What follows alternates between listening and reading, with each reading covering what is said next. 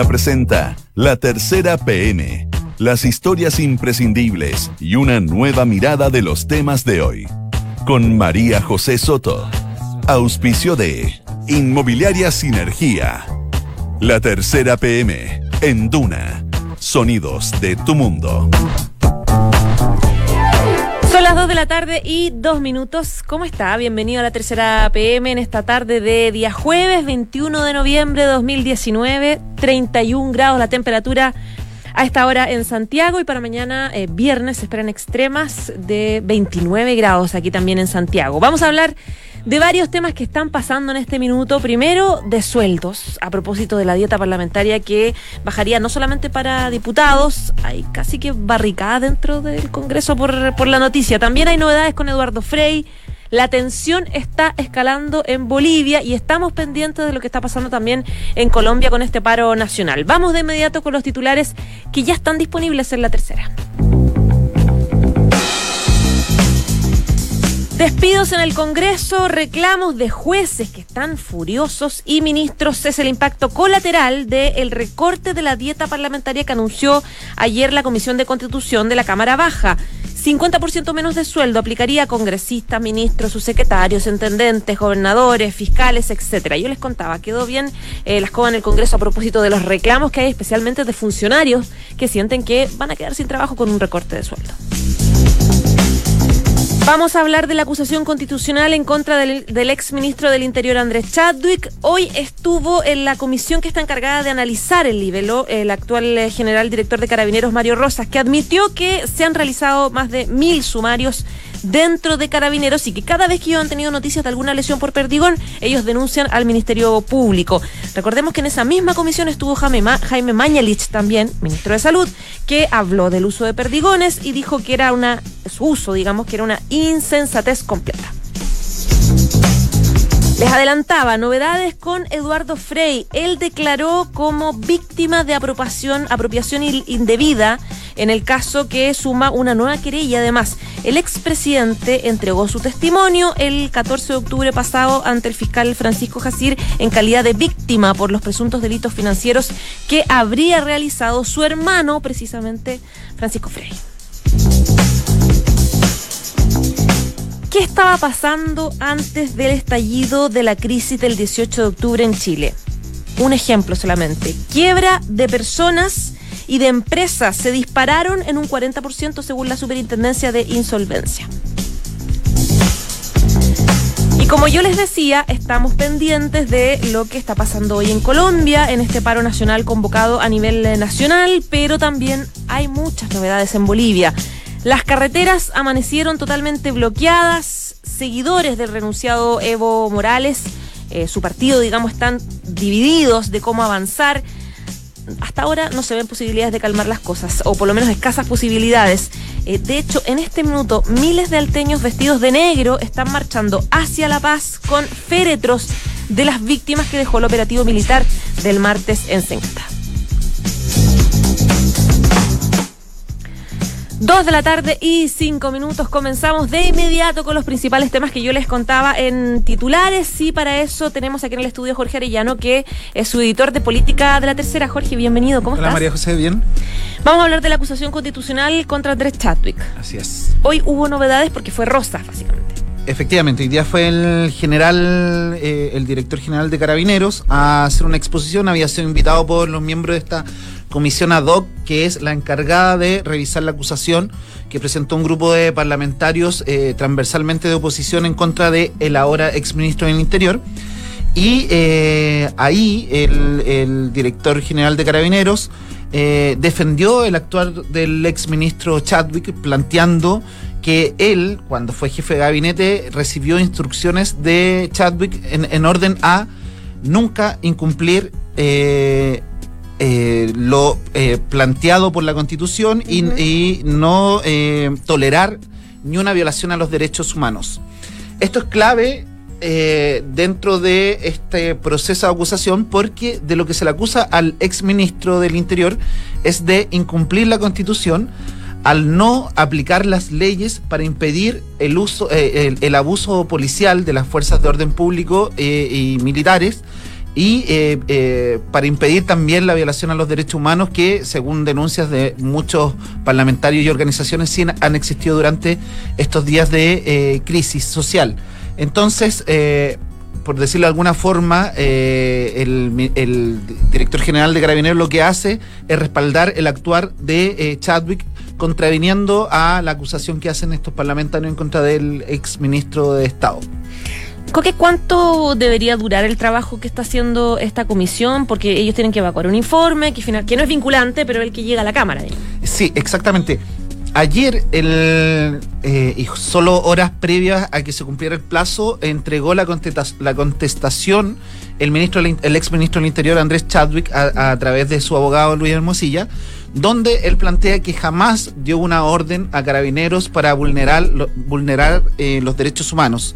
Esta contestación de Chadwick es una de las etapas finales en el proceso de esta comisión ad hoc. Ahora la comisión ad hoc tiene seis eh, días para evacuar un informe. Eh, por lo tanto, el próximo jueves, en la sala de la Cámara, se, se podría votar ya la acusación contra el exministro Chadwick.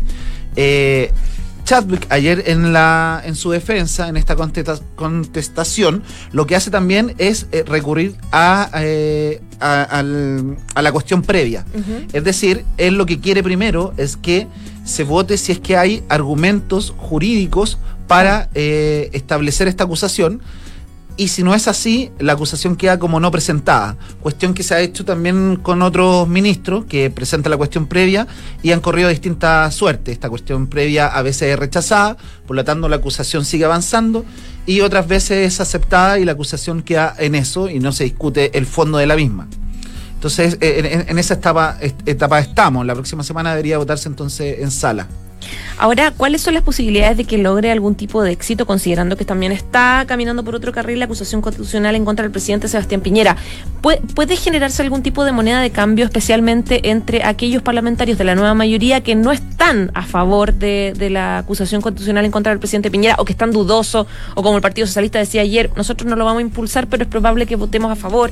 Sí, lo que pasa es que aquí hay que dejar claridad que la acusación contra, el, contra un ministro es... es distinta a la acusación contra un presidente, porque eh, tienen distintos quórum para ser aprobada. Claro. Por lo tanto, lo que dicen en la oposición es que la acusación contra el, presidente Piñera requiere de votos del oficialismo, votos que no van a estar. Por lo tanto, la acusación es inconducente y por lo tanto, llevarla adelante podría incluso generar beneficios para el presidente porque podría salir como inocente de todo este proceso, porque no están los votos. Sin embargo, en la acusación contra el ministro Chadwick se requieren solo los votos de la eh, oposición para que ésta tenga viabilidad, al menos en la Cámara. Y eso parece que va a ocurrir, según lo que nosotros hemos reporteado, eh, la mayoría de la oposición está por aprobar esta acusación contra el ministro Chadwick por lo tanto, dando eh, el, check para que la acusación después vaya a la Cámara Alta. Y en el Senado ellos tienen, en el Senado no hemos, no se puede saber mucho cuál es la resolución que tienen los, los, senadores porque ellos actúan como jueces. Claro. Entonces, por lo tanto, no han dicho previamente qué es lo que opinan de esta acusación. Pero eh, sí, la acusación del ministro Chadwick tiene mucha más viabilidad hoy en día que la del presidente Piñera. ¿Se plantea la acusación de Chadwick de llegar a aprobarse como una forma de descomprimir también lo que está pasando con la del presidente Sebastián Piñera, especialmente por el cálculo que, que, tú mencionas de algunos de la nueva mayoría que dicen finalmente el presidente Piñera podría salir victorioso de una, de una de una acusación que se rechace. Sí, lo que pasa es que ya el proceso está andando, eh, el de la acusación del presidente Piñera. Ya se presentó esta acusación con eh, 11 firmas de la oposición transversalmente, desde el PC, que era el que lo impulsaba, pero también habían parlamentarios del PPD, del PS. Por lo tanto, este proceso va a seguir adelante. Eh, ya se eh, sortió la, eh, la comisión ad hoc eh, que va a tratar este tema y eh, ya también empiezan a sesionar, creo que hoy día tenían la primera sesión, se iban a constituir para seguir adelante. Entonces el proceso está. El tema es que en la votación en sala, eh, no sé si va a recurrir también a la cuestión previa y el presidente, supongo que sí, no estarían los votos para llevarla adelante.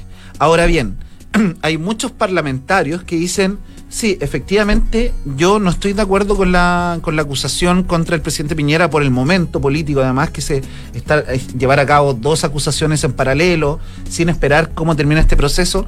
Pero también hay que recalcar que muchos de estos parlamentarios dicen yo voy a esperar lo que dicen las organizaciones internacionales respecto de lo que está sucediendo en Chile, que son organismos independientes. Y por ejemplo, hoy día ya salió un informe de Amnistía Internacional donde dice que ha, habido violaciones de los derechos humanos acá en Chile. Y también se está esperando eh, la votación, o sea, el informe que evacúe la Organización de Naciones Unidas. El, e, este, este, esta, este capítulo que lidera la presidenta Michelle Bachelet, que es la alta comisionada para los derechos humanos, que también trajo veedores acá a Chile y va a emitir un, juicio. Y para muchos parlamentarios dice, eh, dicen que eso es clave para su votación luego en, la sala. Que en todo caso esos informes tampoco apuntan a nombres ni cargos específicos. No, claro. Eh, efectivamente no, apuntan a, eso. Eh, yo creo que apuntan más, más bien a, cómo, cómo actuó las fuerzas de orden público y, y la Fuerza Armada pero sí aquí lo que se busca en todo tipo de acusación son responsabilidades políticas. Y en ese sentido todavía está abierto lo que pueda pasar eh, con el ministro Chadwick y con el presidente Piñera. Ya pues, Coque, un millón de gracias. Que tengas buena tarde. Que estés bien. Chao, chao. Chao. Esto es La Tercera PM con María José Soto. Dos de la tarde y 13 minutos. Según la nota que ya está publicada del periodista de la tercera PM, Sebastián Minay, eh, hubo ayer en la noche, cuando en la Comisión de Constitución de la Cámara de Diputados aprobaron esta reducción de la dieta parlamentaria en un 50%, un montón de WhatsApp de un montón de funcionarios, jefes de gabinete, jueces, fiscales, etcétera, eh, reclamando y diciendo, bueno, esta cuestión nos afecta claramente. Hoy día hubo una manifestación dentro del Congreso de funcionarios que dijeron nosotros ganamos mucho menos que un diputado, por lo tanto vamos a quedar sin pega, básicamente, porque no vamos a tener remuneración. Es decir, hay muchos coletazos después de esta votación que hubo ayer en la Cámara. Sebastián, ¿cómo estás? Bien, María José, ¿cómo estás tú? Bien también, te veo animado. Sí, sí, sí, un poco. Eh, porque afortunadamente lo trabajo como asesor legislativo. No, pues ahí estarías en problemas. Estaría en problemas, estaría marchando ahí, haría, haría rayado con spray el pensador ahí, igual que, el caballo de Manuel Baquiano. Exacto. Eh, esta una, es una, una, mutación que sufrió este proyecto ayer en la Comisión de Constitución, Legislación y Justicia y Reglamento también se llama, de la Cámara de Diputados. Esta antigua cruzada que lideraban los diputados eh, frente a empleistas Giorgio Jackson y Gabriel Boric, que llevaban, recordamos todos, mucho tiempo reclamando que, por favor, los parlamentarios que casi nunca de que llegaron ellos al, Congreso. Los parlamentarios siempre se tienen muy mala imagen en instituciones más desprestigiadas del Estado. Y claro, eh, la prueba de la blancura que venían exigiendo hace mucho rato era que los, los honorables se recortaran su dieta o sueldo a la mitad. Nunca tuvo piso esto, ya sabemos, eh, hasta que, claro, ahora hasta que, que están toda la clase política con la soga al cuello, eh, siguiendo con esta saga que, que derivó en el acuerdo eh, por la nueva constitución. Finalmente se llegó a votación ayer en la Comisión de Constitución. Recordemos que cuando se vota un proyecto en una comisión es un grupo acotado de parlamentarios, después esto tiene que ir a la sala de la Cámara, luego tiene que ir al Senado. Pero que fue transversal en todo caso. Pero fue transversal, se aprobó por unanimidad. Que fue lo que pasó, que durante la votación de, este, de, este, de esta rebaja de dieta, ingresaron dos indicaciones al calor del debate. O sea, había una, que se estaba tramitando antes, que se le atribuía al diputado Matías Walker, presidente de la comisión, donde también se hacía extensiva esta rebaja a otros poderes del Estado. Recordemos que, las normas que regulan la, cómo se paga el sueldo a los parlamentarios parten equiparando esto, la dieta parlamentaria, al sueldo de ministro. Entonces se hizo extensivo esto a, a miembros de la Judicatura, jueces de la Corte Suprema, alcaldes, ministros de Estado. Sí, también durante la sesión de ayer estuvo presente el Banco Central a través de Mario Marcel. Tenían, ellos tienen un estudio donde, que está disponible, eh, donde también se analizaba el nivel de, de, renta que tienen otros, otros ejecutivos. No son todos iguales, ¿ah? Los ministros no ganan todos igual, algunos tienen más asignaciones, hay casos de subsecretarios que ganan más que el presidente de la República, recordemos también los casos de los sueldos de, directores de empresas públicas, para que hablar del caso Codelco, Em, pero Dentro bueno. del mismo Congreso. Dentro del mismo Congreso Hay también, sí. que ganan hay 17 millones de muchísimo pesos. dinero, sí, es cierto.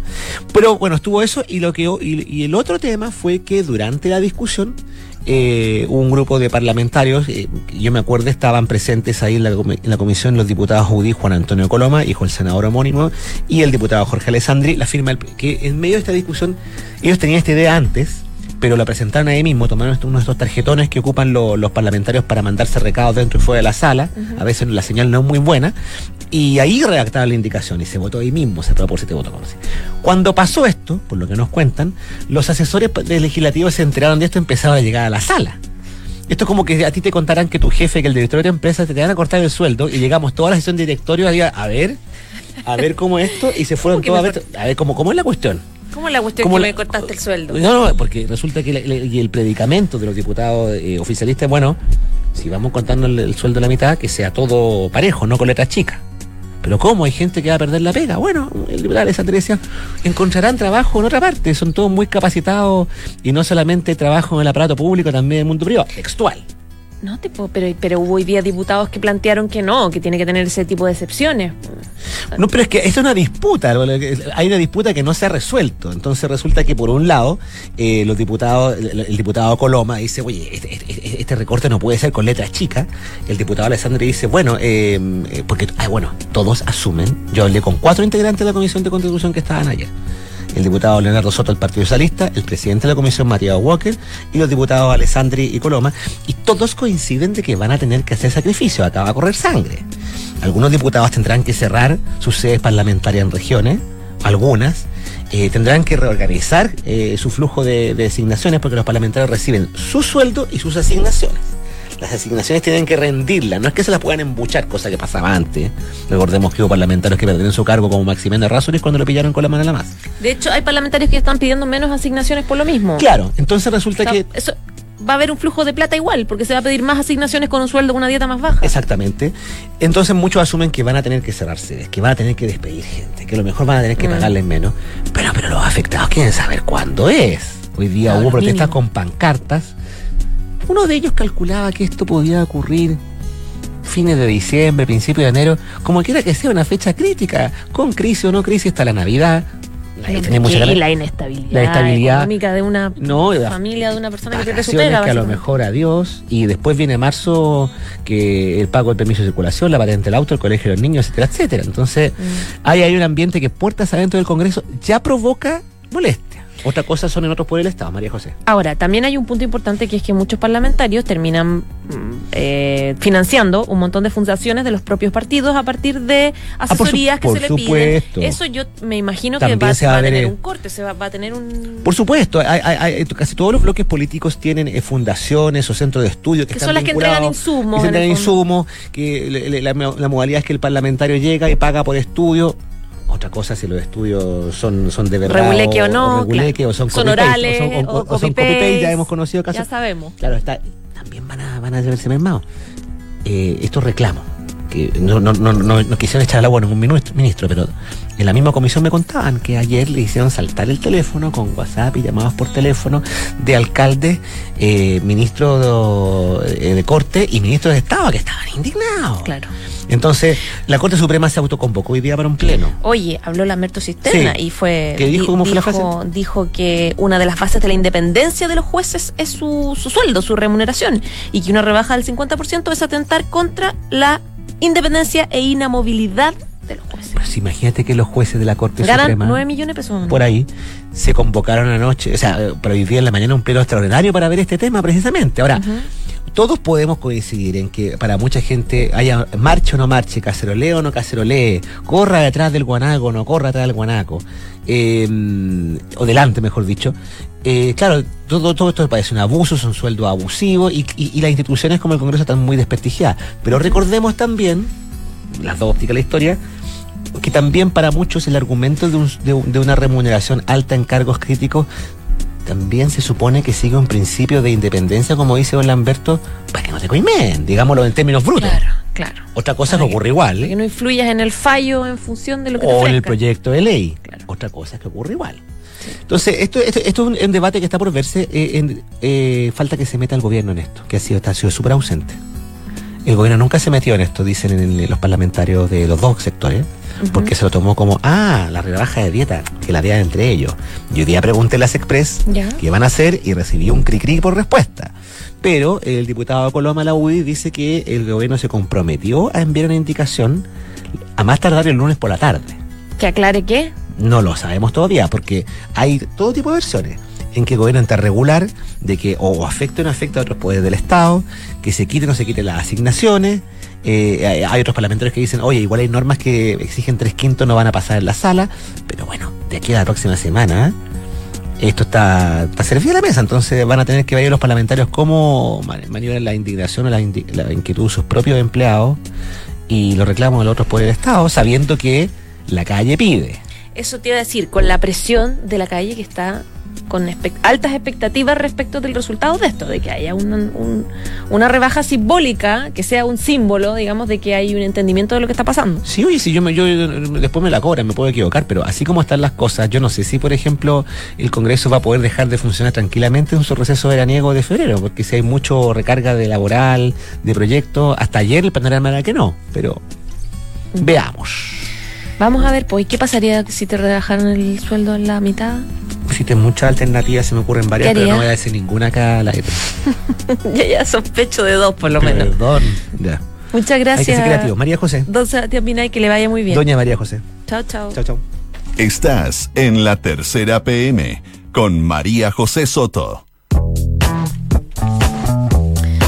Dos de la tarde y 23 minutos. Eh, bueno, usted me imagino que ya está enterado de estas protestas que vienen hace rato en Bolivia en rechazo a las elecciones del 20 de octubre, eh, donde Evo Morales en un minuto fue, bueno, fue reelecto por cuarta vez y eh, con todo este desastre que terminó con su renuncia, él se fue a México, eh, sus adherentes empezaron a generar movilizaciones. Eh, hay un gobierno interino, hay una ambigüedad respecto de la propia renuncia de Evo Morales y hoy es un día especial también. Siguen las manifestaciones y están cerradas varias carreteras. Queremos conversarlo con Fernanda Rojas, que es periodista de Mundo de la Tercera. Bienvenida. Gracias. ¿Cuáles son las novedades desde La Paz? Bueno, tal como tú comentabas, esta es una crisis social y política que ya lleva más de un mes. Eh, hay alrededor, la última cifra fueron 32 muertos en todo este periodo, más de 700 heridos. Y lo nuevo que hemos visto durante la jornada de hoy son que Bolivia básicamente amaneció bloqueada en su, en su totalidad, ya que 16 carreteras a nivel nacionales eh, y una de las principales eh, están siendo bloqueadas por manifestantes que estarían exigiendo la renuncia de la presidenta interina, la Janine Áñez.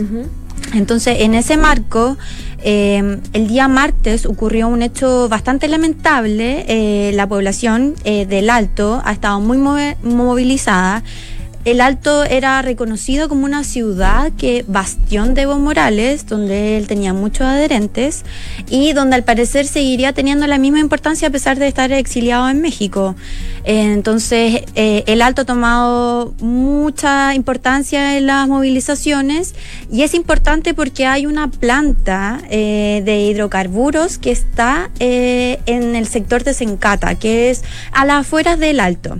Ahí eh, empezaron a tener varios bloqueos que impedían el paso de camiones con combustible y con alimento que tenían que pasar por el alto para poder llegar a La Paz. Este bloqueo generó un desabastecimiento en la capital eh, y una especulación de precios. Pudimos ver, por ejemplo, que algunas bencineras estaban cerradas, el precio especialmente de la carne y el pollo casi se duplicó eh, y no había, muchas familias no tenían para comprar, habían filas eh, para intentar eh, lograr a- encontrar algunos de estos productos, muchos negocios, restaurantes tuvieron que cerrar. Entonces, Áñez, eh, presidenta interina, eh, llama a las Fuerzas Armadas y manda un operativo militar policial hacia el sector de Sencata el día martes. Eh, los vecinos, los alteños, intentaron mantener el bloqueo y eh, los militares comenzaron a disparar. El saldo fue de ocho fallecidos esa jornada. Entonces ahora los alteños con todo lo que pasó el día martes eh, llamaron a radicalizar el movimiento. Ayer había unos eh, audios que se filtraron, filtrados Sí. por el por el gobierno de la presidenta interina, con una supuesta instrucción que habría estado dando desde México Evo Morales a un dirigente indígena, donde él llama a, a bloquear, a bloquear y a dejar sin alimento. Esa información no fue descartada, digamos, no, no fue mm, desmentida por el entorno de Evo No, Morales. de hecho no ha sido desmentida. eh, aparte fue una versión que entregó el propio gobierno interino. No se puede verificar si es o no es la voz de Evo Morales porque solo se escucha, no hay ninguna imagen de él. Mm. Eh, pero muchos han, han dicho que eh, la forma de hablar, el tono, eh, las cosas que dice, eh, hace, re- hace memoria de cuando era diputado en 2002, hace un llamado a ac- acercar a que no entren alimentos. Entonces esto ya se intensificó y con los fallecidos de Ensencata, hoy día vimos una movilización que se está llevando a cabo. Eh, convocaron todos los alteños. el alto está a menos de 30 minutos de La Paz, eh, un recorrido muy corto. Entonces los alteños hoy día se organizaron con organizaciones que llegaron desde Potosí para marchar con los féretros de las personas fallecidas, eh, vestidos de negro todos, en forma de luto, eh, para caminar hacia eh, La Paz. De hecho, estarían llegando hoy día por la tarde, en un par de horas más, a La Paz, y ellos exigen la renuncia de eh, Áñez, de la presidenta interina. Ahora, ellos están exigiendo la renuncia, eh, pero ¿hay una unidad, hay una organización, una vocería clara en torno a los detractores del gobierno interino? Te lo, te lo pregunto porque el MAS está o se ve bastante dividido en torno a la salida que esperan, digamos, que porque ni siquiera está muy clara la renuncia del propio Evo Morales, se convoca elecciones, cuáles son las circunstancias del cambio. Entonces, ¿hay alguna vocería clara respecto a la petición que se está haciendo? No hay ninguna vocería clara. Yo creo que ese es el principal problema de esto. Son varios movimientos indígenas, gremios que se han adherido, pero eh, no hay una vocería específica de un líder que represente al MAS ante la ausencia de, de Evo Evo Morales. Morales. Entonces, eh, ha tomado mayor relevancia la, ima- la imagen de senadores, de diputados, pero el MAS se quedó sin un liderazgo visible. Y eso se refleja con lo mismo que tú comentabas. eh, no se ha podido lograr un consenso para convocar una fecha de las próximas elecciones. El mandato interino de Janine Áñez finaliza el 20 de enero del próximo año. Y ayer recién, después de llevar más de una semana a la cabeza del país, de forma transitoria, eh, Áñez presenta un proyecto de ley donde pide anular las elecciones del 20 de octubre, que fueron cuestionadas por la propia OEA. Pide que se convoquen a nuevas elecciones, pero antes de eso es necesario reorganizar el Tribunal Supremo Electoral, el órgano electoral pluri- plurinacional, que todo esto está sin ningún miembro, no hay vocales, no hay nadie que pueda organizar las elecciones. Entonces, en base a eso, Áñez presenta este proyecto. Pero en paralelo, horas antes, el Senado, que está dominado por el MAS, también había presentado un proyecto muy parecido. La diferencia es que el proyecto del MAS dice que pueden ser candidatos los mismos los mismos binomios presidenciales que estuvieron el 20 de octubre, o sea, sea, que incluye Evo Morales y Álvaro García Linera como compañero de fórmula, versus la opción de Janine Áñez que dice que todo tiene que partir de nuevo. Entonces ahí es donde se quiebra el más, porque justamente hoy día eh, vemos que ayer presentó el Senado esto, que podría poner a Evo de nuevo en la política boliviana, versus hoy que el presidente de la Cámara de Diputados, que es del MAS también, dice que ellos reconocen que van a ir a elecciones y que en esas elecciones no va a ser candidato Evo Morales. Ujú. Entonces, dejan en evidencia un quiebre en el partido. Hubo también muchas dimisiones de, de diputados, senadores, de ministros de Evo Morales. Hay muchos que han salido también del país. Y, y te iba a preguntar por Carlos Mesa, ha estado en silencio en los últimos días. La última entrevista que estaba viendo ahora fue que al, al, al diario El País, donde él dice para la legitimidad de este gobierno es clave la convocatoria de elecciones. ¿En qué está él? Bueno, Carlos Mesa, después de haberse posicionado como el- la principal cara de oposición a Evo Morales en las elecciones, pasó a un segundo o hasta tercer plano, porque de ahí se elevó una cara que no había estado muy visible, que era Luis Camacho. que es eh, un líder cívico de Santa Cruz. Él eh, llegó a La Paz, tuvo un problema para entrar al aeropuerto, él quería entregarle una carta para que Evo Morales renunciara. Él se posicionó como una, Un líder opositor. un líder opositor, dejando en segundo plano a Carlos Mesa. Carlos Mesa sigue eh, manifestándose, no ha dado muchas entrevistas, pero por ejemplo ayer cuando presentaban los proyectos en paralelo, él también mm, publicó eh, la salida política que él cree que debería tener Bolivia.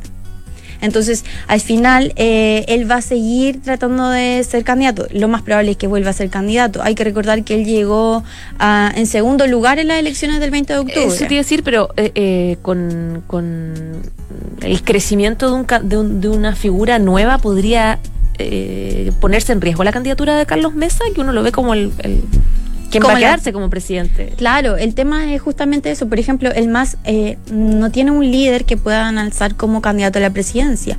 Yo creo, y lo que los analistas han estimado también es que Carlos Mesa justamente va a volver a ser candidato por su al- alianza, que es Comunidad Ciudadana. Y lo que se especula mucho es que quizás Camacho pueda lanzar una candidatura y ahí quitarle muchos votos a Mesa y quizás hasta ganar las elecciones, no se sabe. Ya pues, Feña, un millón de gracias. Gracias. Que esté muy bien. Chao, chao. Chao. Te recomendamos que encuentres tu futura inversión en Sinergia José Pedro Alessandri de Sinergia Inmobiliaria, departamentos estudios, un dormitorio y dos dormitorios y dos baños desde 3.350 UF. Anda a conocer y encuéntralos en isinergia.cl. 2 de la tarde y 32 minutos. Quédese el 89.7 porque ya viene la próxima carta notable, que es los nervios de Schumann que están en mal estado. Y a las 3 de la tarde, una nueva edición de Sintonía Crónica. Chao, chao.